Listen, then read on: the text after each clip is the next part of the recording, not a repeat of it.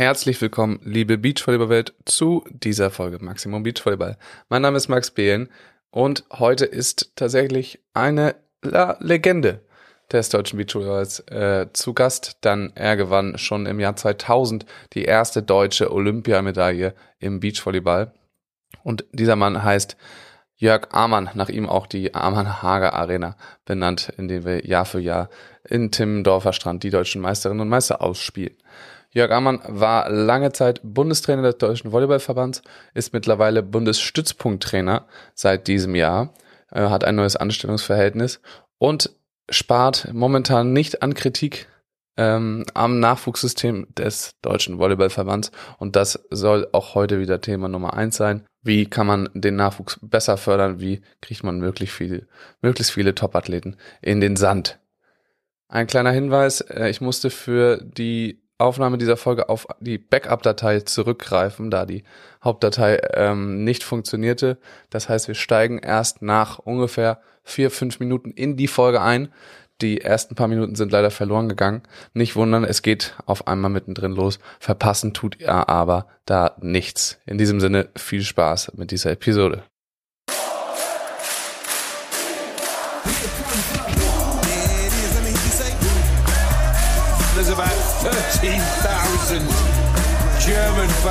There, loving this atmosphere.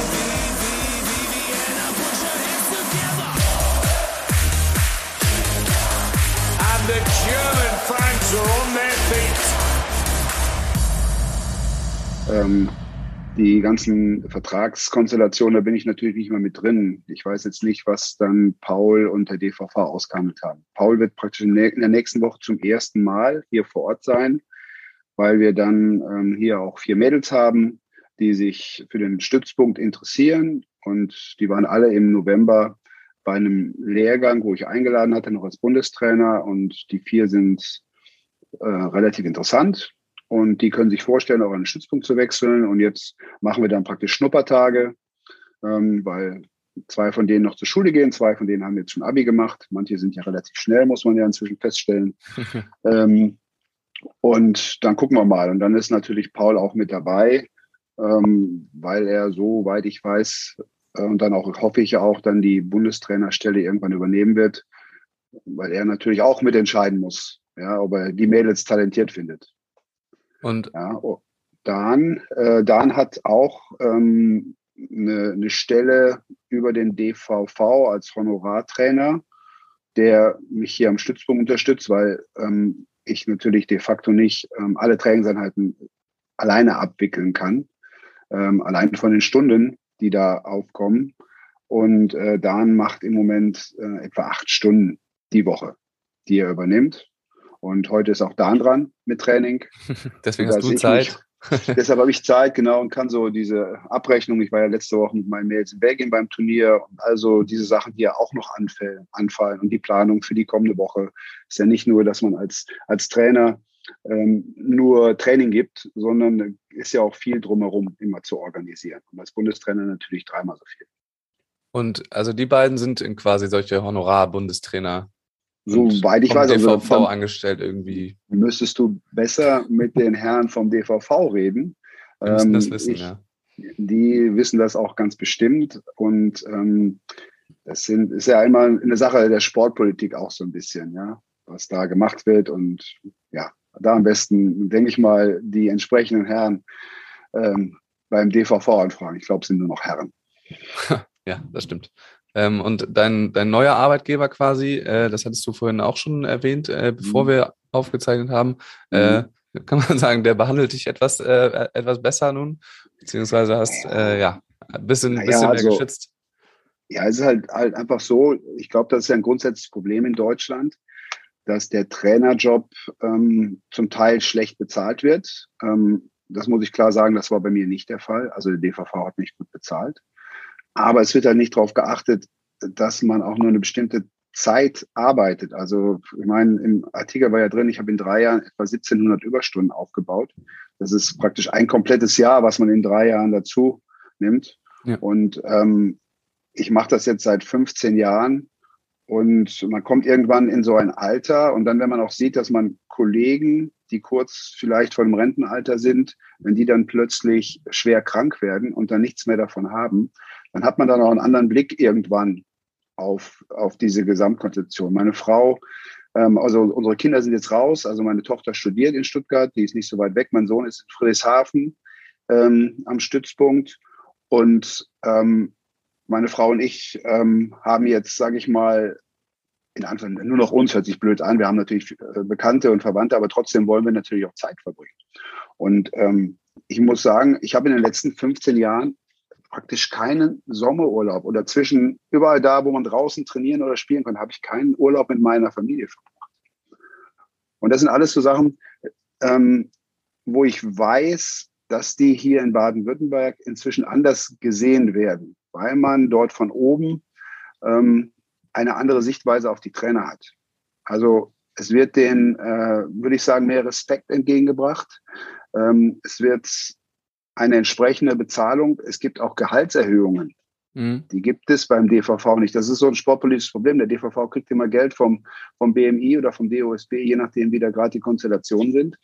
Und da ist es nicht möglich, mal ähm, innerhalb eines Olympiazykluses mal das Gehalt anzupassen. Ja, ähm, dann kriegst du immer nur Verträge, die verlängert werden bei einem Verband. Arbeitsrechtlich ist es natürlich so, wenn der zum dritten Mal verlängert wird, bist du wie, wie äh, ähm, ohne, ohne Begrenzung beschäftigt. Aber auch das ist hier anders. Ich habe hier einen Vertrag bekommen, der ist zeitlich nicht befristet und ähm, muss sagen, auch die Einstufung des Gehaltes ist halt wie die eines Bundestrainers. Und dann wäre ich dumm gewesen, wenn ich es nicht gemacht hätte. Ja. Und so ein Landessportbund, der ist dann nicht so wahrscheinlich nicht so abhängig von äh, irgendwelchen Entwicklungen, sondern bekommt irgendwie steady Geld äh, rein. Ja, ich glaube schon, dass die auch abhängig sind, aber man munkelt, Baden-Württemberg ist jetzt kein armes Bundesland. Ja, sagt man. Ja, genau, richtig. Und das hängt auch viel von den Bundesländern zusammen. Also ja. ähm, ich meine, es gibt auch einen Grund, warum zum Beispiel ein Michael Malik irgendwann nach Baden-Württemberg gegangen ist, glaube ich mal sagen zu dürfen, und ähm, dann vielleicht nicht als Bundestrainer gearbeitet hat, weil einfach ähm, dort eine Sicherheit ist, gute, gute Arbeitsbedingungen sind und ich auch das Gefühl habe, dass da eine Wertschätzung dahinter steht. Ja. Und ähm, ich glaube, das ist in den heutigen Tagen ist das extrem wichtig. Und ähm, deshalb bin ich dann jetzt auch hier in Stuttgart geblieben. Ähm, ja, also man, äh, man verbrennt sich natürlich die Trainer, wenn man, äh, wenn man sie so viel Überstunden machen lässt und äh, nicht diese Wertschätzung da hergibt. Aber äh, du bist jetzt quasi gewechselt, kann man sagen. Ähm, aber verändert hat sich ja da in dem Sinne nichts für, für die anderen quasi, also für die anderen, die beim, beim DVV angestellt sind oder sehe ich das falsch? Da hat sich ja nichts nö, getan. Nee, hat sich nichts getan. Wir haben ja sogar, wir haben ja einen Kai verloren im Moment, soweit ja. ich weiß. Ja, der ist ja auch nicht mehr dabei. Also dementsprechend ähm, kann man schon so sagen, sparen wir im Moment das Geld, was wir irgendwo anders brauchen, im Nachwuchsbereich ein. Und äh, da sind wir schon quasi bei einer, bei einer guten Überleitung. Du hast es vorhin schon mal ganz kurz angeteasert. Mhm. Äh, du hast ein relativ langes Interview im Volleyball-Magazin gerade gegeben, mhm. ähm, wo du über die Nachwuchsförderung äh, in den letzten Jahren in, in Deutschland äh, mhm. sprichst. Ja, und vor allem fällt das Fazit da, würde ich sagen, wenn man da so drüber liest, relativ negativ aus. Ähm, ja, was, äh, was kannst du uns dazu erzählen? Was läuft denn da gerade äh, schief eventuell? Naja, also wir reden also über Beachvolleyball jetzt erstmal. Ne? Also ja, ja, klar, genau. Also die Sache ist ja grundsätzlich mal die, wir haben äh, ein großes sportpolitisches Konzept.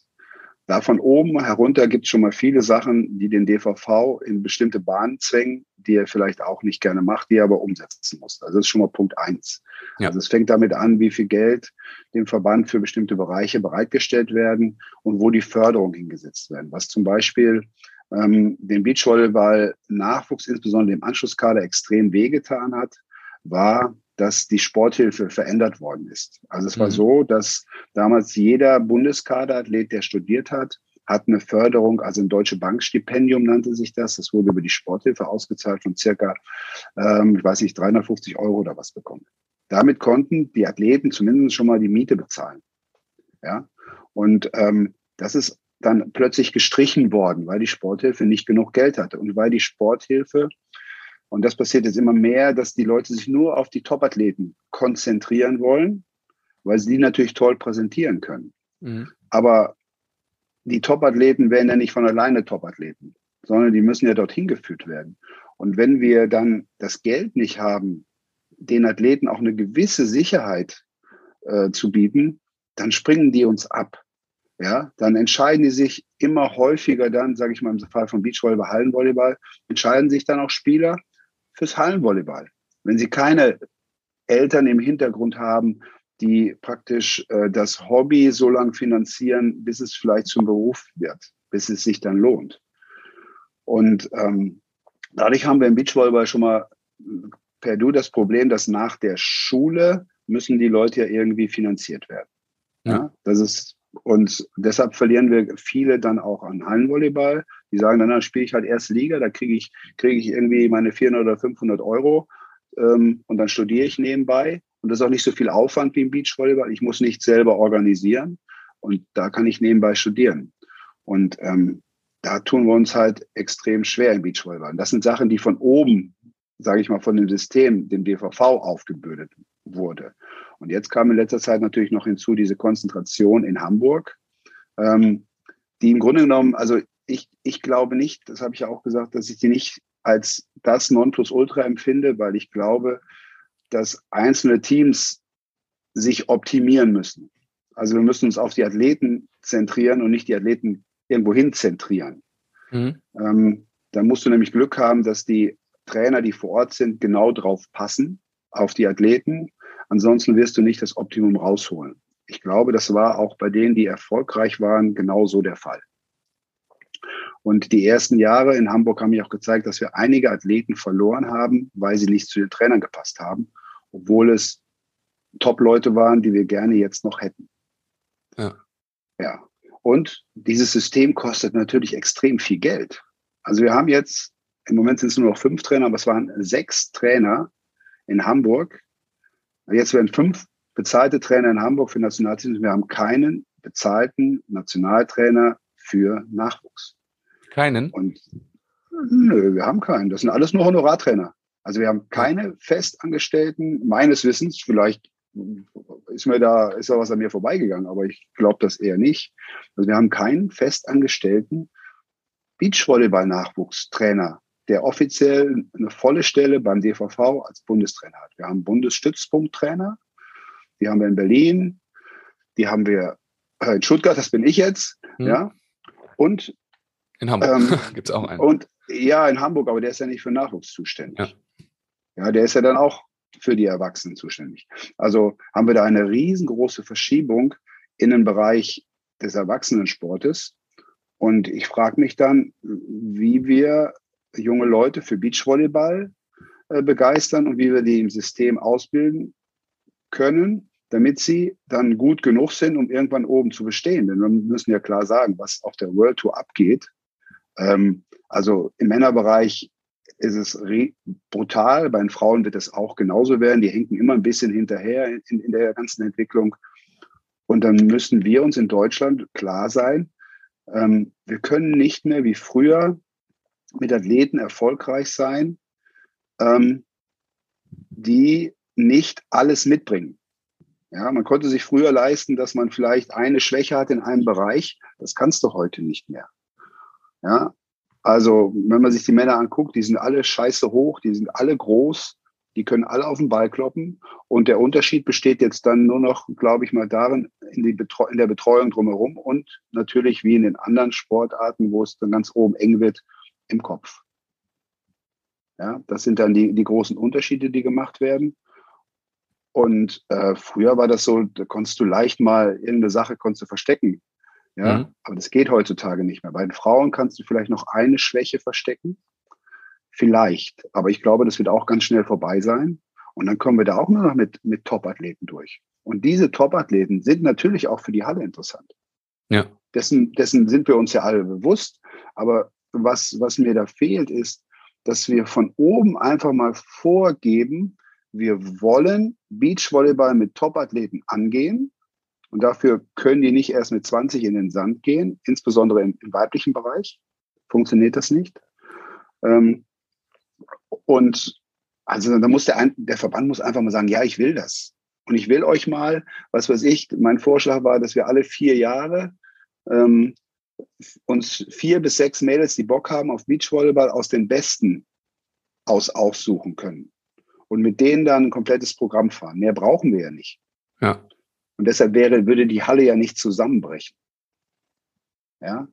Aber ich befürchte, sportpolitisch kriegen wir das nicht so durch. Und das liegt dann wieder nicht am Beachvolleyball-Bereich, sondern an dem Gesamtbereich DVV und Geldgeber Landesverbände. Ja, das, wie gesagt, das System ist so kom komplex und das muss man sehr differenziert betrachten. Wer gibt das Geld an den DVV? Das sind ja natürlich die Landesverbände. Du weißt das ja auch. Du bist ja auch ein bisschen in diesem System drin. Ja. Und natürlich bestimmen die dann auch, was gemacht wird. Und die Landesverbände können eigentlich de facto mit Beachvolleyball kein Geld machen, weil die bekommen Geld über Mitglieder. Und das sind nun mal die Hallenvereine. Die mhm. haben, generieren Mitglieder und über die kriegt man dann beim Landessportbund kriegt man dann wieder Geld. Ja. Und deshalb ähm, machen die zwar so ein bisschen nebenbei Beachvolleyball, und bis, aber bis auf Schleswig-Holstein, ihr seid die einzigen, die ja wirklich dann auch, ähm, sage ich mal, Beachvolleyball im Grunde als Nummer eins stellen, obwohl du weißt, ist auch bei euch ziemlich schwierig. Ja, ja. Da gibt es sehr viele, die da nicht mitgehen. Ähm, und so ist das überall.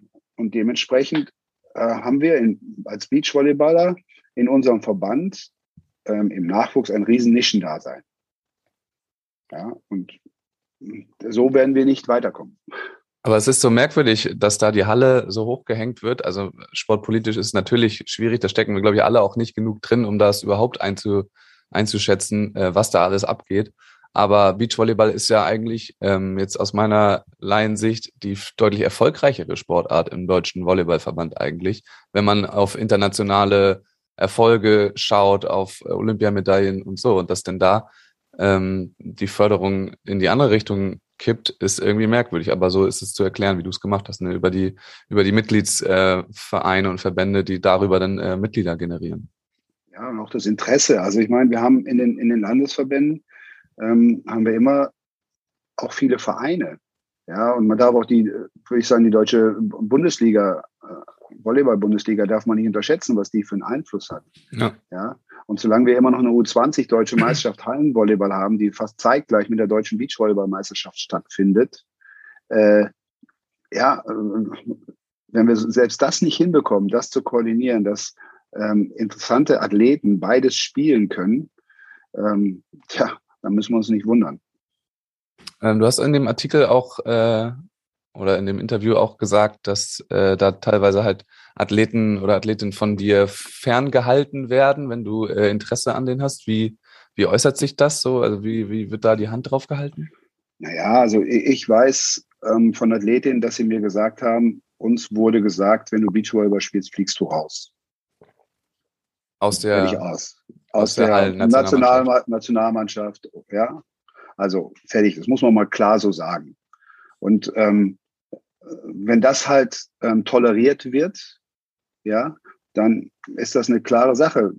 Dann brauche ich nicht weiter versuchen, mit den Leuten zu arbeiten. Ich brauche auch nicht zu versuchen, ähm, von bestimmten Stützpunkten Athleten einzuladen. Ich habe im November habe ich habe ich eine Athletin eingeladen ähm, aus Dresden und ähm, da kam ich, bekam ich dann die Rückmeldung, ja, wir bereiten die selber auf den Bundespokal im nächsten Jahr vor. Die trainiert bei uns am Landesstützpunkt.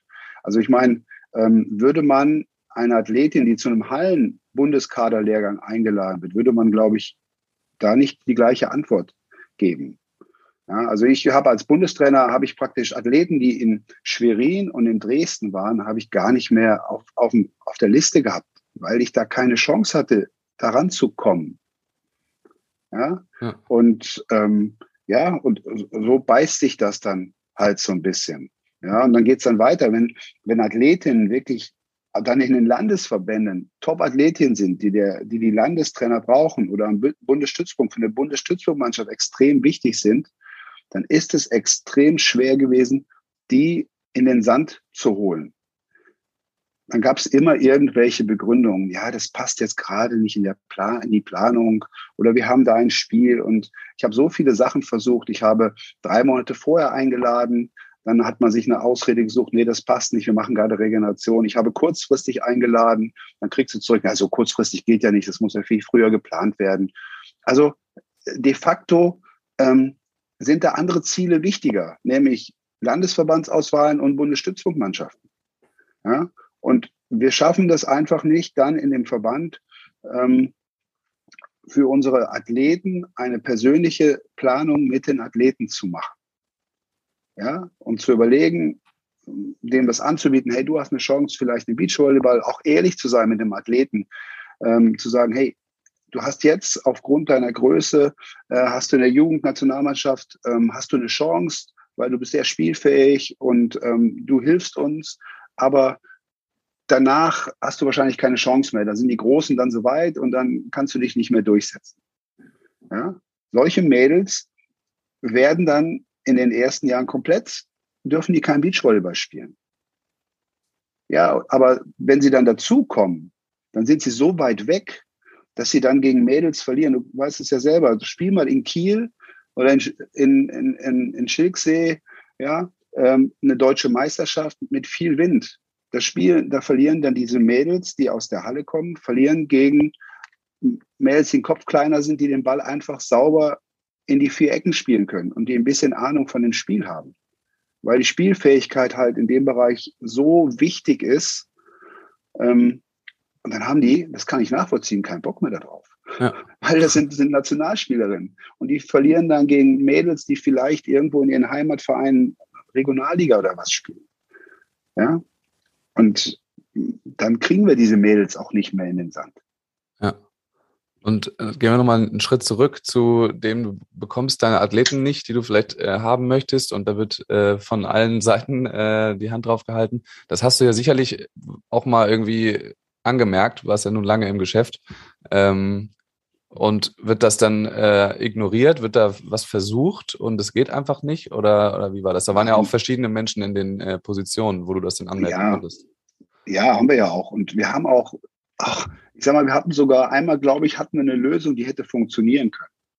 Die für die Halle wie für uns praktikabel gewesen wäre. Was dann wieder passiert ist, dass plötzlich die CEV die Europameisterschaftsturniere, Qualifikationsturniere verlegt. Ja, das kommt ja auch noch mit dazu. Also der, ja. der, der, internationale Terminkalender macht es im Moment im Grunde genommen unmöglich, dass jemand beides in irgendeiner Weise sinnvoll spielt.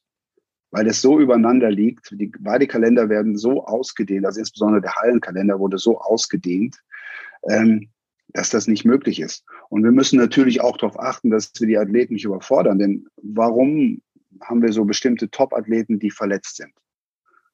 weil es dann auch überreizt wurde, ja, wenn sie beides spielen. Ja, also ich meine, Simon Fretschner gibt ja einen Grund dafür, warum der ich meine, das Top-Talent, ja, ähm, mit wie viel körperlichen Problemen der behaftet ist. Das liegt ja daran, weil er von beiden Belägen, äh, ja, ich weiß nicht, benutzt, ausgebeutet wurde, wie auch immer, aber es wurde halt nicht optimal auf ihn Rücksicht genommen. Ja. ja? Und ähm, das sind so Sachen, die werfen uns dann extrem zurück. Ja. Wir reden, wir reden jetzt gerade immer so äh, Halle, Halle gegen Beach, reden wir gerade äh, quasi drüber. Äh, bist du denn generell eigentlich ein, ein, Freund von der dualen Ausbildung quasi, dass man äh, oder wie lange sollte eigentlich äh, jemand beides machen? Sollte man sich äh, frühzeitig entscheiden oder oder geht das noch nebenher?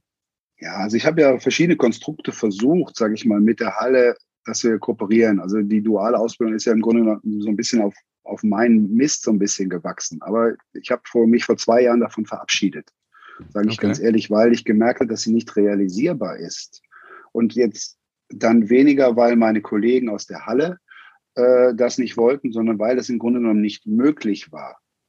Man hätte von oben, hätte man klar sagen müssen, okay, wir verzichten auch mal auf die Top-Athleten und dann qualifizieren uns vielleicht nicht für eine U17-Europameisterschaft in der Halle, ja, weil wir den Top-Athleten auch die Chance geben wollen, sich im Beachvolleyball zu präsentieren und da mal was zu erleben und auch um irgendwann mal eine Entscheidung treffen zu können, will ich Beachvolleyball oder Hallenvolleyball nehmen. Also ähm, was wir geschafft haben, glaube ich, ist ähm, dass ähm, Beachvolleyball in vielen Landesverbänden inzwischen gespielt wird und gesehen wird als, als hervorragende Ergänzung für den Hallensport. Mhm. Und so nehme ich das auch wahr, dass Beachvolleyball vor allen Dingen genutzt wird, um Hallenspieler fürs Hallenvolleyball besser zu machen. Ja, und das ist auch, das ist auch legitim. Das ist für mich auch völlig okay. Ja, ähm, aber wir müssen, es müsste eigentlich von oben besser gesteuert werden, dass dann auch Top-Athleten dann auch äh, die Möglichkeit haben, international auf Sand zu spielen. Ja. Ohne dann Nachteile in der Halle zu erfahren. Und generell, äh, wenn man jetzt das ganze politische und organisatorische außen vor lassen würde, ähm, wie, wie wichtig ist der Hallenvolleyball für einen Beachvolleyball-Athleten oder wie äh, für, für in der Jugendausbildung? Also ich meine, ähm, wenn ich das glaube, alles perfekt funktionieren würde, wie lange kann man das dual machen oder sollte man? Ähm, ich finde, man könnte es bis zum Abitur könnte man das könnte man das durchaus beides machen, ähm, wenn es gut geplant ist und wenn die entsprechenden Pausen gemacht werden.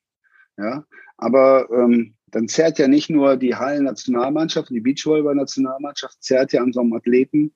Da zerrt ja dann auch der Bundesstützpunkt mit seiner Bundesstützpunktmannschaft. Dann zerrt die Landesauswahl mit den Bundespokalen und natürlich auch dann noch der Verein, wo der herkommt, wo der dann deutsche Meisterschaften dann auch für die Halle spielt. Also ähm, wenn sich da alle einig werden und alle nur gucken, dass es dem Athleten am besten geht, dann wäre das möglich. Aber wir müssten dann so viele unterschiedliche Ziele, ja. denn äh, ich meine, so, solange ein Landesverbandstrainer dafür bezahlt wird, in welchem Platz er beim ähm, Bundespokal macht und der Landesverband ähm, abhängig ist von der Förderung, welchen Platz er beim Bundespokal macht, kann ich dir nicht verdenken, dass er sagt, ich will meine Topspieler dabei haben, damit ich ein Top-Ergebnis bekomme. Weil sonst ja. kürzt mir mein, mein Förderer im nächsten Jahr einfach das Geld. Ja, das sind so Sachen, die, die in dem ganzen System nicht miteinander laufen. Das ist wie die Gesundheitspolitik oder die Schulpolitik in Deutschland. Wir haben 16 verschiedene Länder. Jeder macht, was er glaubt, was am besten ist. Und es passt häufig nicht zusammen. Und ähm, genauso ist es im Sport auch. Also wäre eine äh, von oben gesteuerte Strategie vielleicht äh, ange angebracht. Und gerade ja, auch wundert mich oder ähm, lässt dann das so ein bisschen nachdenklich zurück, wenn man äh, hört, dass Jugendförderung irgendwie an Ergebnisse oder sowas oder dass da die Gelder halt an, an sowas geknüpft sind. Das sollte ja theoretisch eigentlich komplett äh, entkoppelt sein.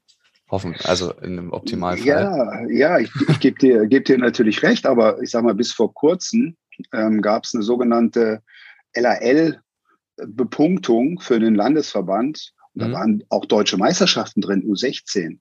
Ja, und du musst, ist natürlich klar, wenn, wenn du darüber bepunktet wirst, wie viel Geld du bekommst, ähm, was du, was für ein Ergebnis du bei der U16 machst, machst du natürlich eine ganz andere Ausbildung, als wenn es nur darauf ankommt, ob du Nationalspieler produzierst. Ja. Ja, oder Bundeskader oder Teilnehmer von Weltmeisterschaften und Olympischen Spielen produzierst. Das macht einen riesen Unterschied. Und äh, da fängt ja die Krux an in unserem Sportsystem. Ja? Und da tun wir uns extrem schwer, was zu ändern, weil wir haben 16 verschiedene Landesverbände. Jeder, ja. jeder macht das so. Und auch nicht jeder Landesverband, auch in anderen Sportarten. Ja, also wenn man ja, Landesverbände, dann muss man immer alle Sportarten, das ist, äh, sage ich mal, sind die wenigsten, äh, sind da anders. Ich kenne auch viele Sportverbände, die noch viel schlimmer aufgestellt sind als der Deutsche Volleyballverband. Ähm, die tun sich da extrem schwer. Und wenn wir die Ziele nicht übereinander legen, dann arbeitet jeder nach eigenen, eigenen Zielen. Und das Schlimmste, was dann passiert, und da habe ich mich halt immer rausgehalten, ist das Ziehen an dem Athleten. Weil in meinen Augen kann es nicht sein, dass dann drei verschiedene Trainer an den Athleten rumzerren und immer nur möchten, dass, und jetzt muss man sich fragen, für wen machen die das? Für sich selber oder für den Athleten? Ja, wenn mir Trainer sagen am Telefon, ähm, ja, so eine Weltmeisterschaft, was soll das dem Mädel bringen? Die muss bei uns in der zweiten Liga spielen. Dann weiß ich, wo die Ziele sind. Ja, da geht's nur um ein persönliches Fortkommen, dort vielleicht ein gutes Ergebnis zu machen, um dann irgendwann einen Vertrag in der ersten Liga zu bekommen. Ja, da äh, sollte auf jeden Fall, oder was sollte was passieren? Ne? Also das ist ja nun nicht erst äh, seit, seit gestern so irgendwie. Ähm, und äh, ja, da, wie du sagst, da hängen ja alle Sportarten irgendwie mit drinne und das ist, äh, wir, wir haben hier mal, äh, beschweren uns immer viel und das ist aber leider in, in ganz vielen anderen Sportarten ganz genauso oder noch deutlich, deutlich schlimmer. Da kriegen die Athleten gar kein Geld oder sonst was und haben noch weniger Perspektive. Aber haben wir das denn als Verband oder als äh, Deutscher Volleyballverband in dem System irgendwie schon mal besser gemacht auch? In der, in der Nachwuchsförderung? Puh, ähm, ja, doch, wir haben, ich meine, wir haben ja, ähm, wenn wir uns angucken, wer denn da oben dann angekommen ist, insbesondere auf den, auf den weiblichen Bereich, ähm, dann sind das ja alles Athleten gewesen, die auch Hallennationalspielerin waren. Ja, also wenn wir uns die angucken, also Carla, ähm, Chantal, ja. ähm, ähm, die gute Tori. Ja, das waren alles Athleten, die auch Hallenvolleyball gespielt haben, die sich dort ähm, gezeigt haben, die dort gute Leistungen gemacht haben und die trotzdem Beachvolleyball gespielt haben. Ja, das hat schon mal funktioniert, aber und aber dieser internationale Kalender, der immer brutaler wird, wo immer mehr reingepfropft wird, insbesondere auch im Hallenbereich, ja, mit der mit diesem WEFZA-System, wo dann WEFZA-Qualifikationen gespielt werden, das ist im Moment nicht mehr darzustellen, dass man das Ding übereinander legt. Es funktioniert leider nicht. Das muss man einfach sagen. Wir haben es wirklich versucht und auch meine Kollegen aus der Halle haben das versucht. Ja. Aber es hat leider nicht funktioniert. Und das hat uns gekillt. Und deshalb bin ich, habe ich dann vor zwei Jahren schon gesagt, wir können da nicht was Duales machen, weil es funktioniert nicht. Ja, aufgrund der Randbedingungen, die wir haben. Also müsst, müssen wir im Beachvolleyball-Bereich einfach dann mal, was ich alle vier Jahre vier bis sechs Athleten oder alle zwei Jahre bei der Sichtung zwei bis vier Athleten haben, die mehr Beachvolleyball machen am Anfang als Hallenvolleyball. Also wer bei mir an Stützpunkt ist, eine junge, junge Spielerin, wenn die Bock hat, Hallenvolleyball zu spielen, dann spielt die auch noch weiter Hallenvolleyball. Ja. Weil, also ähm, die soziale Komponente einer Hallenmannschaft ist ja eine ganz andere als die einer Be Beachvolleyballgruppe. Das heißt, man muss sich ganz anders einbringen dann sind die in dem Alter, die wollen ja auch mit anderen Mädels durch die Gegend ziehen. Ja, also das gehört mit dazu. Deshalb finde ich das ganz wichtig. Man muss es nur vernünftig organisieren, vernünftig planen, dass es keine Verletzungen gibt aufgrund von Überbeanspruchung. Und ähm, die Trainer müssen das auch mitmachen. Ja. Ja, weil wenn die sagen, nee, ich brauche die bei jedem Spiel, dann ist das natürlich schlecht. Aber wenn man vorher abmachen kann, und das funktioniert ganz gut in Stuttgart, muss ich sagen, dass die Trainer da das dann auch so sagen. Also wir haben zum Beispiel das beste Beispiel, zum Beispiel Janne Uhl, die jetzt ähm, im letzten Jahr gewechselt ist, da war sie noch 15. Und äh, die hat bis, bis Winter, hat die im Grunde nur, nur einmal in der Woche im Sand trainiert, ähm, viel Athletik gemacht, Halle und hat Halle gespielt. Und seit, seit dem äh, 1. Januar trainiert sie nur noch zweimal Halle, spielt am Wochenende und trainiert viermal im Sand. Ja. Ja, also das ist schon möglich, wenn alle Beteiligten ähm, da dieses Agreement treffen ähm, und sich daran halten. Ja, es geht auf jeden Fall. Also äh, gerade vielleicht dieser Fokus auch auf die internationalen Höhepunkte dann in beiden Sportarten oder nenn's Höhepunkt, es werden ja immer mehr, sagst du ja ähm, ist vielleicht auch irgendwie problematisch. Ich war ja in, äh, da die drei Wochen in Norwegen am Internat mhm. äh, bei Top Volley, wo auch äh, die, die Vikings quasi herkommen. Und da wird das ja sehr, sehr groß geschrieben, diese duale Ausbildung. Die machen ja äh, nichts anderes. Die spielen im, im Winter wird äh, 70 Prozent Halle, 30 Prozent Beach gemacht und im Sommer eben andersrum. Mhm. Und das die drei Jahre bis zum Abitur durch. Und äh, da legen sie den Fokus auf die auf diese Ausbildung und es scheint ganz gut zu funktionieren. Also wenn mhm. man sich diese, diese Turniere, die man da irgendwie in den Kalender reinprügelt und machen muss, dann irgendwie wegdenkt, dann äh, ist es irgendwie auch möglich. Dann kann man nämlich auch selber steuern. Ja, ähm, aber die Randbedingungen in Norwegen sind wieder ein bisschen andere. Ja? Selbstverständlich, keine, ganz anders. Keine, keine Top-Liga und sie haben auch keine Top-Nationalmannschaft. Die wissen ganz Halle, genau. Ja, ja. Genau, genau. Ja, die wissen ganz genau, also die werden keine zwölf Mol so rum finden, denn die bräuchten sie, um in der Halle erfolgreich zu sein. Ähm, und meines Wissens ja sogar, dass der Mol hätte ja sogar äh, in dem Jahr vor Olympia im Februar hätte er sogar bei irgendeiner Quali mitgespielt in der Halle. Hätte er Bock drauf gehabt. Ja. ja? Und ich meine, der Typ hat ja auch Champions League gespielt in Masaik. Ja. Ja. Also der war auch in der Halle eine richtige Granate. Aber hat sich dann halt für, für den Beachvolleyballsport entschieden, weil er halt, denke ich mal, festgestellt hat, dort kann ich bei Olympia Gold gewinnen, was er ja auch dann geschafft hat. Und ähm, ja, und wieso ähm, sollen wir die Entscheidung nicht bei uns in, in Deutschland auch so treffen? Ja, Axel und ich haben damals auch gesagt, wir sind mal dreimal pleite gegangen in Hamburg damals. Jetzt haben wir keinen Bock mehr drauf. Und jetzt machen wir Beachvolleyball. Ja. ja. Es gibt ja auch immer andere Randbedingungen, wo man Entscheidungen Klar. trifft und sich dann für eine Sache entscheidet. Aber das Verrückte da ist ja, die haben äh, eine Spitzensportförderung natürlich äh, den Fokus auf Beachvolleyball und wissen auch, dass sie keine, ähm, also die erste Liga ist dort nicht professionell, da gibt es nur ein paar genau. äh, professionelle Athleten. Ähm, und äh, wie du sagst, Nationalmannschaft Halle ist auch nichts. Aber trotzdem wird in der, in der Jugendausbildung 50-50 äh, Beach und Halle gemacht. Ja gut, die ähm, haben also, noch weniger Sonne als wir. ja gut, die müssen auch ein bisschen reingehen, können nicht nur in die Beachhalle. Ja, aber ja. da wird irgendwie ein großer Fokus drauf gelegt, das ist äh, ganz spannend. Ähm, gehen wir ein bisschen weg von diesem äh, Halle gegen Beach wieder. Äh, was sich sonst noch verändert hat, was wir früher gemacht haben, es waren auch einfach mal mehr ähm, Bundestrainer für den Nachwuchs zuständig. Also wir hatten es ja vorhin schon, im Moment gibt es mhm. keinen. Ähm, aber wie war das denn eigentlich? Oder also wie viele waren das und, und wie ist es jetzt? Ja, wir hatten, ähm, also als ich angefangen habe, waren wir zu dritt. Ähm, und da muss ich sagen, das war eine hervorragende Aufteilung, die wir damals hatten. Äh, wir konnten nach Jahrgängen unterscheiden. Wir hatten damals ja Silke, Lüdike, Kerl, ja, ähm, die das gemacht hat. Die hat das hervorragend gemacht. Äh, dann war Elmar da, der den ähm, 20, U20, U21-Bereich gemacht hat. Und ich habe nur die Älteren gemacht. Und ähm, das hatte den großen Vorteil, dass man nur Athleten betreute, die ein, äh, sage ich mal, ein Ziel hatten, also auch wo sie Turniere spielen. Ja, und dann hat man ja leider Gottes Silke nicht weiter beschäftigt, aus welchen Gründen auch immer. Und dann mussten wir nur noch mit zwei Bundestrainern arbeiten. Und dann bietet sich natürlich diese Kombination Männlein-Weiblein an. Ja, einer nimmt den männlichen Bereich, einer den weiblichen Bereich. Das führt aber dazu, dass du dann plötzlich ähm, zwischen 16 und 22-Jährige hast, die du betreuen ja. musst. Das ist im Training, geht es einigermaßen, aber in der sommerlichen Betreuung der Turniere ist es natürlich eine Katastrophe, weil ja. die am Wochenende spielen ja auf drei unterschiedlichen Turnieren. Die einen spielen die deutsche Tour, die anderen spielen Landesverband und die dritten spielen ähm, nur irgendwelche Nachwuchsturniere, Jugendmeisterschaften. Und dann geht immer zwei Drittel der Athleten geht immer leer aus.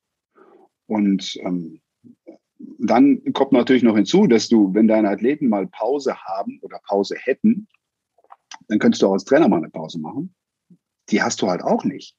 Ja, es ist dann nicht so, wenn du am Wochenende unterwegs bist, dass du dann am Montag frei hast, weil irgendwelche sind immer früh ausgeschieden. Ja. Ja, wenn alle, alle am Sonntag nicht mehr drin sind im Turnier, dann kannst du den Sonntag auch frei machen. Wenn aber die auf der deutschen Tour natürlich den Sonntag, die meisten Nachwuchsspieler den Sonntag nicht erleben, dann ist am Sonntag dann ein A-Turnier oder ein Jugendturnier, wo dann auch die anderen betreut werden wollen. Und ich glaube, das höchste Gut für alle Trainer sind die Athleten.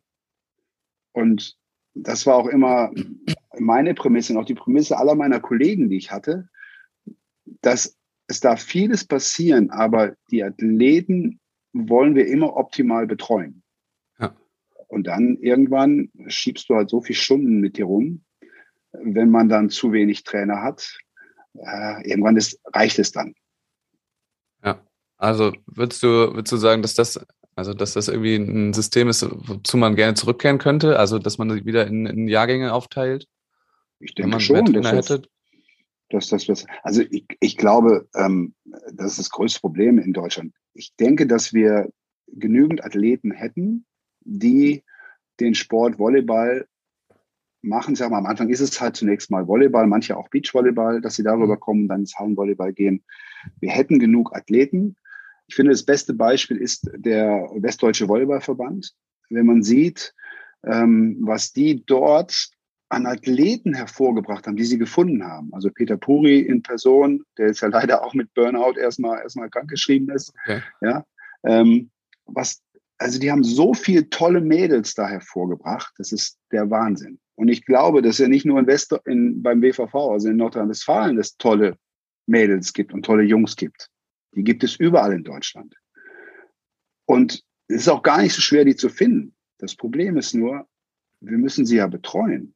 Denn wenn heutzutage, wenn die Jungs und Mädels ein, zweimal irgendwo in ein Training gehen, was nicht gut ist, oder wo gar nichts mehr stattfindet, dann machen die schnell was anderes. Ja, und das ist unser Problem. Also meiner Meinung nach haben wir, haben wir ein Trainerproblem in Deutschland, nicht nur im Volleyball oder Beachvolleyball, sondern in vielen Sportarten. Aber nur wenn wir ausreichend Trainer, auch gute Trainer, Trainer alleine reichen da auch nicht, ähm, in das System reinbekommen, und zwar in das Nachwuchssystem reinbekommen, ja. dann werden wir genügend Athleten haben, die sowohl für Volleyball, dass wir in Volleyball und Beachvolleyball ausreichend Athleten haben. Ja. Wenn wir uns aber ja. ganz früh auf, auf ein paar Top-Athleten konzentrieren, dann wird über die schon mal gestritten. Und was dann passiert, wenn dann der eine entscheidet, dass er lieber sein Jurastudium beendet, was ich völlig nachvollziehen kann, ja, dann hinterlassen solche Leute eine riesen Lücke. Ja, also deshalb bin ich der Meinung, wir müssen wieder mehr unten finden, gut betreuen, würde ja auch den Landesverbänden gut tun, weil jeder, der startet, ist ein Mitglied, damit gibt es Geld für den Landesverband. Und dann wären wir breit genug aufgestellt, dass für beide Beläge ausreichend Athleten ähm, auch da wären. Ja, wir haben vorher ganz viel nur über, über Spitzensport auch selber gesprochen und über ja. Athleten, die an einem Stützpunkt oder so sind, aber die Breite zu fördern, da, da kommen ja die Athleten dann auch her. Also ja. jetzt haben wir also fünf, sechs Trainer Corona. Ja. Genau, Corona macht das ja Ganze noch, verschärft diese ganze Situation. Auch wenn man jetzt sieht, also ich habe ja auch, ich spiele ja selbst noch Hallenvolleyball, ich habe äh, Hallenmannschaften trainiert, weil mein Sohn ja gespielt hat. Ich habe da jetzt mit aufgehört, weil der hat gewechselt nach, nach Friedrichshafen. Und wenn man sieht, wie wenig Mannschaften es noch gibt, die ein bisschen leistungsorientiert Volleyball in der Jugend spielen. Also ähm, wir haben eine Leistungsstaffel hier in Württemberg, ähm, wo nur noch ähm, vier Mannschaften teilgenommen haben. Mhm. Und wir haben mit unserer Mannschaft, ähm, haben wir in der Leistungsstaffel Einsatz zu Null gewonnen. Das muss man sich mal vorstellen. Ja, und das soll jetzt nicht gegen die anderen sein, sondern es geht einfach darum, wir haben kaum noch junge Menschen, die unseren Sport machen. Im Jungsbereich noch schlimmer als im Mädelsbereich. Ja, und daran müssen wir arbeiten. Wir müssen die Kinder, die wir haben, die Talente, die wir haben, müssen wir in unserem Sport halten können. Und nicht nur die, von denen wir meiden, dass die ganz nach oben kommen. Ja. ja? Aber wie, wie kann das denn äh, eigentlich sein? Also aus meiner Wahrnehmung war es ja auch früher mal mehr, dass mehr gespielt wurde und dass auch mehr im Spitzenbereich angekommen sind. Also dort hatten wir äh, ein paar mehr Top-Teams dann, äh, die sich dann auch gestritten haben um die Plätze und so weiter. Das ist gerade eben nicht der Fall. Ähm, aber haben wir jetzt groß was anders gemacht in der Nachwuchsbreitenförderung irgendwie? Ähm, ja, ich, ich glaube, dass ähm, erstmal grundsätzlich die Menge an äh, Athleten, die den Sport betreiben, weniger geworden ist, also auch mhm. über den Hallenvolleyball. Ähm, dann die Randbedingung, dass der, der internationale Volleyball, insbesondere der Hallenvolleyball, immer mehr gemacht hat und deshalb so dieses beides miteinander verknüpfen immer schwieriger gemacht hat. Dadurch bleiben weniger im Beachvolleyball hängen. Und natürlich äh, diese Verschiebung der Finanzen in den Erwachsenenbereich, wodurch dann die Nachwuchsspieler, die wir dann haben, nicht, nicht gefördert werden, wenn man halt nicht glaubt, dass sie eine Olympiamedaille gewinnen können. Ja. Also wenn wir, wenn wir Athleten haben, wo wir glauben, dass sie eine Olympiamedaille gewinnen können, dann werden die immer noch gut gefördert. Ja, aber ähm, also mit, mit jemand mit 15 ähm, oder mit 16 als Olympiakandidaten zu bezeichnen, Natürlich kann man das. Bestimmte Leute, da ist ja, das ist auch nicht schwer zu erkennen, wer da eine Top-Granate ist.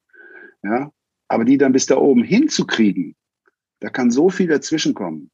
Ja, sowohl privat wie auch gesundheitlich natürlich. Ähm, da gehen uns immer welche verloren. Und deshalb bin ich der Meinung, müssen wir uns breiter aufstellen und auch äh, ein paar von denen noch, noch fördern, wovon der eine oder andere meint, die kommen nicht ganz oben an. Also bei mir hat man auch nie gedacht, ich komme oben an. Ich bin nicht mal in der, in der BVV-Auswahl gewesen, weil ich immer zu klein war.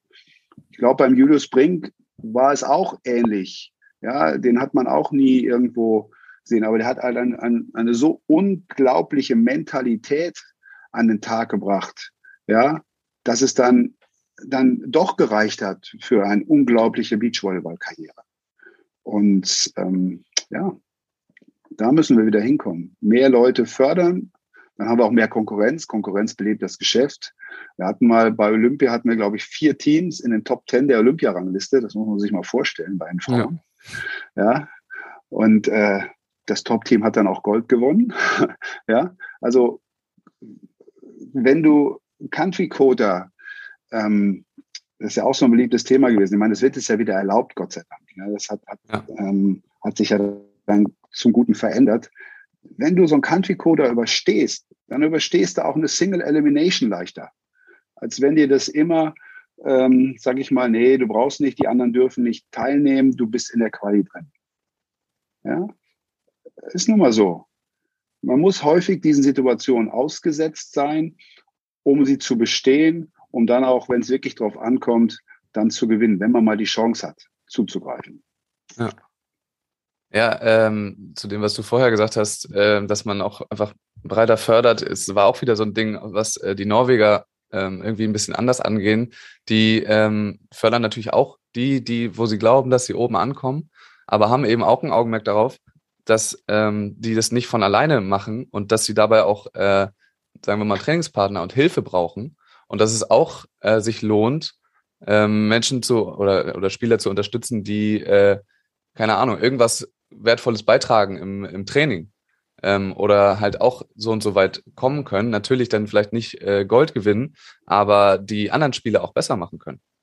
Und ähm, ja, man, also egal, ob man jetzt so rangeht oder einfach äh, die gesamte Masse der Spieler machen will, könnte man da auf jeden Fall den Blickwinkel etwas, etwas erweitern, denke ich. Mhm. Ähm, und zu diesen äh, Geldern und der Förderung, äh, die an Medaillen gebunden sind und so weiter, muss man auch immer wieder dazu sagen, leider, dass das jetzt wenig mit dem Deutschen Volleyballverband zu tun hat, sondern eben in dieser Reform von 2016, Leistungssportreform. Genau bei allen ähm, Sportverbänden so vorgegeben wurde von der, äh, von der Bundespolitik. Und da ähm, ja, versuchen eben auch die Fachverbände dann irgendwie das Beste draus zu machen, aber können da jetzt nicht viel dafür, für diese Zentralisierung etc. Genau, und es ist ja wirklich so, dass wir oben in der Sportpolitik, ich glaube, wir haben im Grunde genommen genug Geld in, der, in, in dem System drin, Sport. Aber auch da ist sportpolitisch, wird da Geld, sage ich mal, verbraten. Ähm, ja, das ist wie bei allen Sachen in Deutschland, hat man so das Gefühl. Dann streiten dann zwei Institutionen, wer der Wichtigere ist. Ja, und ähm, wir müssen von oben, also von oben muss auch dieses, dieses, diese Trainerfrage, ich meine, da wird ein Trainerpreis ausgelobt, da wird jedes Jahr, wer weiß, wie viel drüber erzählt, wie toll das ist, wird der Trainer des Jahres gewählt, ja. Wer wird denn Trainer des Jahres? Das sind irgendwelche, die werbewirksam sind die, ich weiß nicht, wie viel, mit wie viel Geld das dann dotiert ist, die sowieso ausreichend Geld verdienen. Aber diese Traineroffensive also sehe ich nicht, dass die unten irgendwo ankommt. Weil ansonsten würden wir irgendwo mehr Trainerstellen schaffen. Ja. Ja, und darauf kommt es an. Und da kann ich auch nur sagen, dass es ist es in Baden-Württemberg, tut sich da ein bisschen was. Ja, sicherlich, weil da das Geld dafür da ist, aber weil ich glaube, da Leute oben auch begriffen haben, dass nur wenn du Top-Trainer hast, du auch Top-Athleten erzeugen kannst. Und wenn du Top-Trainer hast, dann kommen auch Top-Athleten kommen dann zu dir. Ja. Weil natürlich wollen die Athleten bei den besten Trainern trainieren. Ja. Und das ist für mich die Gretchenfrage. Wie kriegen wir wieder Trainer in unser Volleyball- und Beachvolleyball-System? Ist doch ein Verein, denke ich mal, ist das Gleiche. Habt ihr noch Trainer? Ja, ich, ich mache das. ja, ja, du machst das, ja klar, machst du das. Aber ja, es sind natürlich überall fehlen die Trainer, selbstverständlich. Ja, ja. und ähm, wir haben doch überhaupt keinen Plan, wie wir, wie wir Trainer irgendwie oder wen wir denn als Trainer wollen. Ich habe so viele tolle Trainer erlebt, ja, ähm, wo ich gedacht hätte, Mensch, geil, der muss im System bleiben, der geht toll mit Jugendlichen um, ja, der ist motiviert, toller Typ. Und dann ähm, sagt er so, ich heirate jetzt, ähm, ich höre jetzt auf, weil ich muss jetzt eine Familie ernähren. Ja, also da, da beißt sich ja immer. Dann hast du auch, man hat ja auch in Leute investiert dann. Du hast ja. in Leute fünf, sechs Jahre investiert und dann kehren die in dem System den Rücken, weil das System nicht in der Lage ist, diese Protagonisten und diese vielleicht Top-Trainer dann zu ernähren. Oder vielleicht könnten sie ernähren, so wie es bei mir der Fall war. Ich habe, habe wirklich dann auch ausreichend Geld verdient. Aber wo man dann auch irgendwann froh sein muss, dass meine Frau das 15 Jahre mitgemacht hat, wie viel ich unterwegs war. Und das hat ja. sie ja nur gemacht, weil sie weiß, dass ich, wie sehr ich den Sport liebe und weil sie selber Leistungssportlerin war. Ja, also, und die, das ist ja nicht bei allen Trainern so der Fall. Ja, und äh, wir müssen ja noch mal gucken, wie viele Kollegen geschieden sind. Ja, es ja. kann ja auch nicht Sinn der Sache sein, dass man als Top-Trainer nur überleben kann, wenn man keine Familie hat oder wenn man sich irgendwann scheiden muss. Ja, also, das ist für mich das allerwichtigste Thema. Wir brauchen Trainer, ja, und dann brauchen wir ein bisschen auch ein Gesamtkonzept, das in Deutschland beim Volleyball sagt, hey, Beachvolleyball ist wichtig und der Beachvolleyball darf auch top Jungathleten haben, und dann, glaube ich, werden wir auch in Halle und, und Beachvolleyball erfolgreich sein. Das ist doch äh, ein gutes Wort, damit wir von dieser politischen Seite und genau. damit wir uns nicht mehr, nicht mehr so aufregen können. Äh, genau. genau. also da äh, zufrieden sind wir nicht damit, äh, kann viel passieren. Ähm, ja, aber weitermachen tun wir trotzdem. Wollen wir nochmal ein, zwei Dinge besprechen, äh, die sich davon ein bisschen entfernen. Genau. Und zwar habe ich noch ein paar Fragen. Ähm, erste Frage, Hast du dich selber schon mal in der, wie lange warst du Bundestrainer jetzt? 15 Jahre oder 16 Jahre. Hast du dich in den 16 Jahren schon mal selber extrem verschätzt, was äh, eine Athletin oder einen Athleten angeht, von wegen, oh, aus dem wird sowieso nie irgendwas und dann äh, wurde doch was, oder du dachtest, das ist es, das ist die Olympiasiegerin und dann äh, wurde es gar nichts? Ähm, nee, weil ich, weil ich in, in, in diesen Sichtweisen nicht so extrem bin. Ja, also ich, ähm, das liegt natürlich auch daran, weil ich ja, sage ich mal, selber, ähm, sagen wir, unterschätzt bin und deshalb auch immer allen Leuten eine Chance gebe, die vor allen Dingen wollen. Ja. ja? Es gibt bestimmte Randbedingungen, die wir brauchen im Beachvolleyball und Hallenvolleyball natürlich auch, an denen wir nicht vorbeikommen. Das ist Aktionshöhe. Ja, Deshalb muss der Athlet aber nicht monstergroß sein. Ich habe auch gerne, wenn sie springen oder wenn sie besser springen können. Ja, wer länger in der Luft ist, hat länger Zeit, oben zu handeln. Ja. ja? Und ähm, aber ansonsten, ähm, nee, glaube ich eigentlich nicht. Ähm, das passt eigentlich, so, äh, passt eigentlich soweit, weil ähm, ein bestimmtes Talent muss da sein, das haben die meisten. Und das andere ist einfach harte Arbeit. Ja. Und dann äh, bist du Realist quasi und, äh, und ja, genau. Ja, ja. Das ist doch gut. Das, das ist gut zu hören. Ähm, nächste Frage. Äh, ganz anderes Thema. Ich weiß, ihr setzt einen großen Wert auch oder habt in, in, in dem Nachwuchsbereich auch schon auf äh, Scouting ähm, des Gegners äh, gelegt. So, wie, wie wichtig ist das wirklich oder wie, als wie wichtig erachtest du das? Also ähm, ich glaube, ich habe äh, häufig zu viel Wert drauf gelegt weil man kann sehr erfolgreich damit sein. Ja. Das Problem ist nur, wenn wir das als Trainer vorgeben, sind viele Athleten dann nicht in der Lage, das auch selber zu entwickeln. Und das ist dann ein Problem. Also ich habe häufig festgestellt, wir haben eine gute Taktik, wir gewinnen den ersten Satz und dann sind die drüben, stellen was um und dann sind wir nicht in der Lage zu antworten. Ja. ja, das hat sich ein bisschen verringert aufgrund der Tatsache, dass Coaching jetzt ja erlaubt, also im Nachwuchsbereich hm, erlaubt ja. ist. Ich bin mal gespannt, ob es im Erwachsenenbereich auch kommen wird. Ähm, ich sag mal, wir sind ja fast das einzige Land und die Weltserie auch, wo nicht gecoacht wird. In mhm. den ganzen anderen Ländern ist ja Coaching erlaubt. Und in der ähm, Coaches-Organisation haben sich auch, glaube ich, 95 Prozent der Trainer dafür ausgesprochen. Ah. Ja, kann man ja nachvollziehen, weil das legitimiert ja ihren Job. Ja. ja und gerade alle die, die damit Geld verdienen, ihren Lebensunterhalt äh, damit bestreiten, für die ist es natürlich existenziell. Ja, und die einzigen, glaube ich, die dagegen waren, waren halt die deutschen Trainer und die ausländischen Trainer, die eigentlich Deutsche sind. Ja. ja also die in der Schweiz oder sonst wo arbeiten. Ähm, aber natürlich ähm, muss der Athlet auch selber was erkennen können, aber man kann mit, mit Scouting kann man schon, kann man schon viel erreichen. Ja. Aber habt ihr da immer vor allem äh, auf den Gegner geguckt oder habt ihr auch eben diese Videos benutzt, um äh, die eigenen Teams zu analysieren. Nein, nein also ich finde es mindestens genauso wichtig, dass man das eigene, das eigene ja. Spiel, weil wir haben ja die gleichen Muster, ja. Also, ähm, und vor allen Dingen, dass die Athleten erkennen, hey, jetzt überleg mal, äh, was spielt er gegen dich? Und warum macht er das? Ja. Warum äh, will der deinen Cutshot nicht haben? Weil du keinen hast. ja, solche Sachen. Also das finde ich ex extrem wichtig. Und ist auch so, dass wir ähm, im Grunde genommen wollen, dass die nach jedem Wochenende eine Reflexion schreiben, was war erfolgreich, gerade wenn wir auch nicht dabei waren. Ja. Und dass sie es auch niederschreiben. Ähm, was war erfolgreich bei den Teams? Was haben die anderen gegen euch gemacht? Womit warst du erfolgreich? Womit warst du nicht erfolgreich? Also die Reflexion bei den Athleten zu fördern, finde ich extrem wichtig. Und ich habe ja auch ein paar Athleten gehabt, die wirklich in der Beziehung richtig gut waren, muss man sagen. Die waren outstanding. Also ich glaube, eine Jana Köhler kann man da ruhig nennen. Ähm, die hatte, glaube ich, eine Statistik im Kopf während des Spiels, was der Gegner macht. Ja. ja? Und das sind, das sind einfach dann Leute, die sind Wahnsinn. Also Chantal Lavoreur ist auch in der Beziehung unglaublich. Ja? Ähm, und da gibt es, gibt es so mehrere Athleten, die da richtig gut drin waren. Es gibt Athleten, die machen sich darüber überhaupt keinen Kopf, treffen aber auch trotzdem gute Entscheidungen. Ja, ja die sind halt da anders strukturiert in der Birne. Und ähm, aber ich finde es extrem wichtig, dass die Athleten das selber lernen.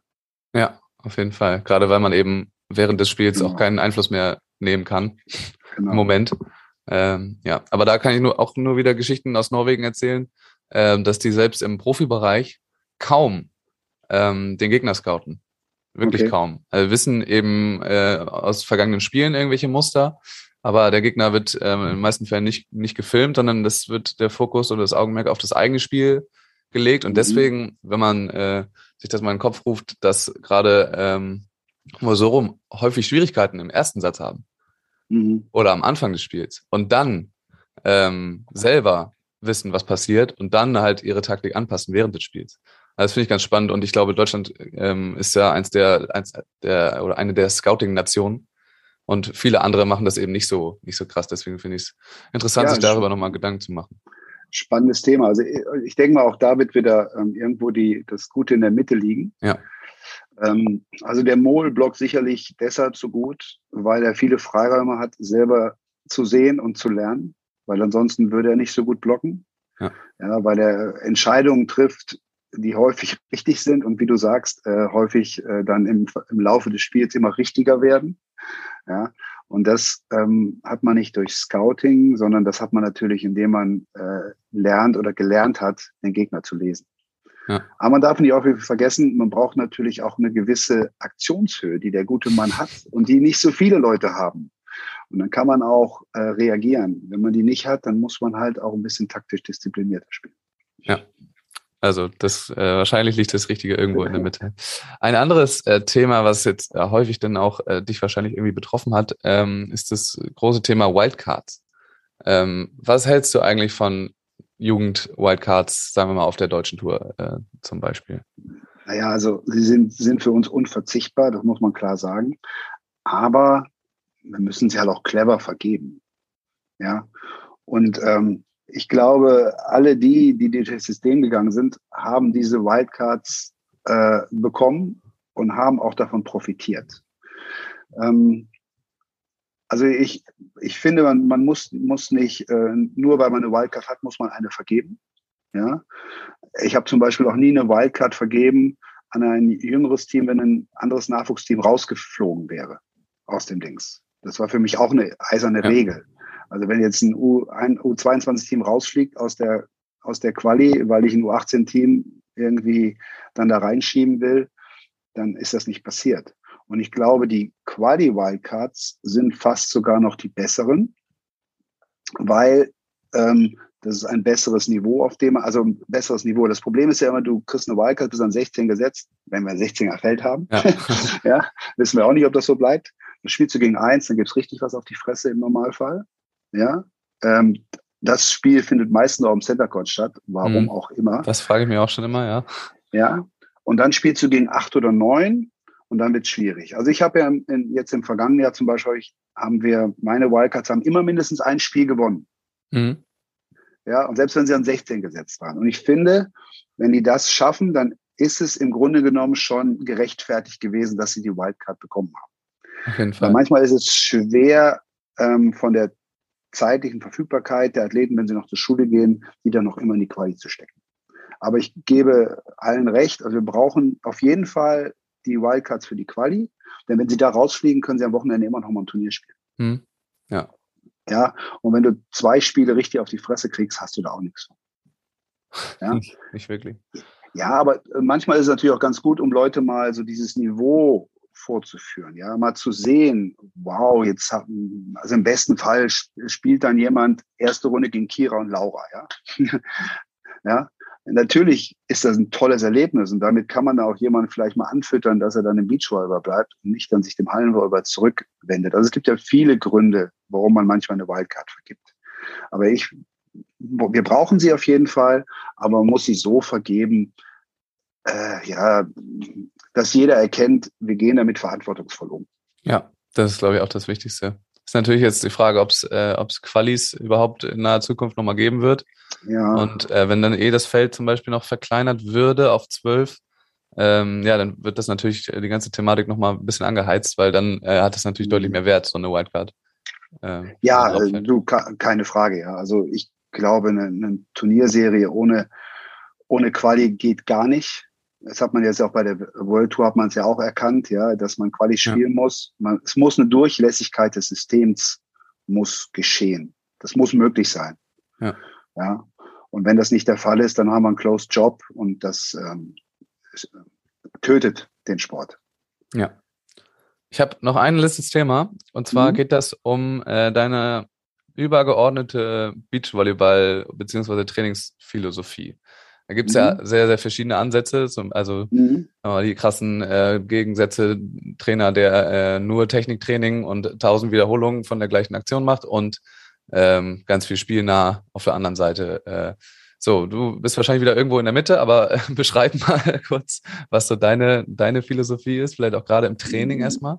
Ja, also ich, ähm, Spaß an der Qualität möchte ich entwickeln. Spaß an der ja. Qualität.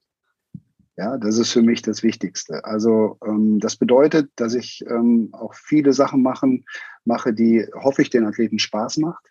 Ja, und ähm, aber auch, dass sie lernen müssen, dass wir uns auch mal konzentrieren müssen auf eine bestimmte Technik, um besser zu werden, um uns zu entwickeln. Also auch da, man muss da immer, immer differenzieren. Es gibt Athleten, ähm, die wollen auch mehr äh, Techniktraining haben. Es gibt Athleten, die wollen mehr Spiel haben. Auch da sind die Athleten total unterschiedlich. Ja, und ich muss den Athleten auch immer mitnehmen und ihn dann auch so ein bisschen führen, vielleicht ihn dann auch ihm auch klar machen, hey, ich weiß, dass du gerne spielst, aber jetzt müssen wir auch mal eine halbe Stunde einfach mal an deinem Zuspiel arbeiten. Ganz stupide. Und danach gibt es dann wieder ein Spielchen, wo du dich dann wieder ausleben kannst. Ähm, weil gerade im Nachwuchsbereich ähm, muss ich die Athleten mitnehmen. Also wenn ein Athlet oder ein Schüler sieben Stunden Schule gehabt hat, dann kann ich mit dem abends keine zwei Stunden brutales Techniktraining machen. Dazu ist er nicht mehr ja. in der Lage. Ja, also deshalb muss man da immer differenzieren.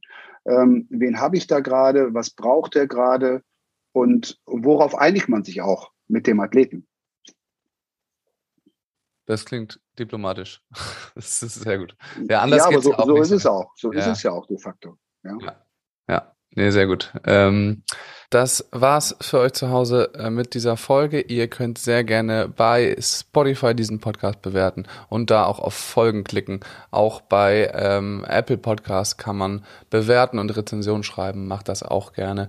Ähm, ihr könnt nun auch auf maximumbeachvolleyball.de eine Rezension schreiben beziehungsweise einen Kommentar zu jeder Folge hinterlassen, die dann öffentlich sichtbar werden und da können wir uns etwas über die Folgen austauschen. Guckt da gerne vorbei, da wird es auch äh, regelmäßige Blog-Einträge geben auf maximumbeachvolleyball.de. Außerdem dürft ihr gerne ähm, dieses ganze Projekt bei PayPal unterstützen. Den Link dazu findet ihr in den Shownotes unter ein paar Maximum Beachvolleyball Caps gibt es auch noch. Jörg, ganz vielen Dank, dass du dir die Zeit genommen hast. Ähm, ich weiß nicht, ob du es weißt, aber hier hat der Gast äh, immer das letzte Wort und du darfst nochmal das Wort ergreifen und erzählen, was du gerne möchtest oder auch dich einfach nur verabschieden. Und ich tue das schon mal und sage äh, vielen Dank und äh, an die Zuhörer bis zum nächsten Mal. Ja, gut. Ähm, Nochmal ähm, mein Wunsch, äh, dass wir viele Trainer finden, die Bock drauf haben, mit jungen Leuten zu arbeiten damit äh, Volleyball und Beachvolleyball Deutschland ähm, wieder auf einer guten Basis steht und wir dann auch wieder die Erfolge feiern können, die wir verdienen.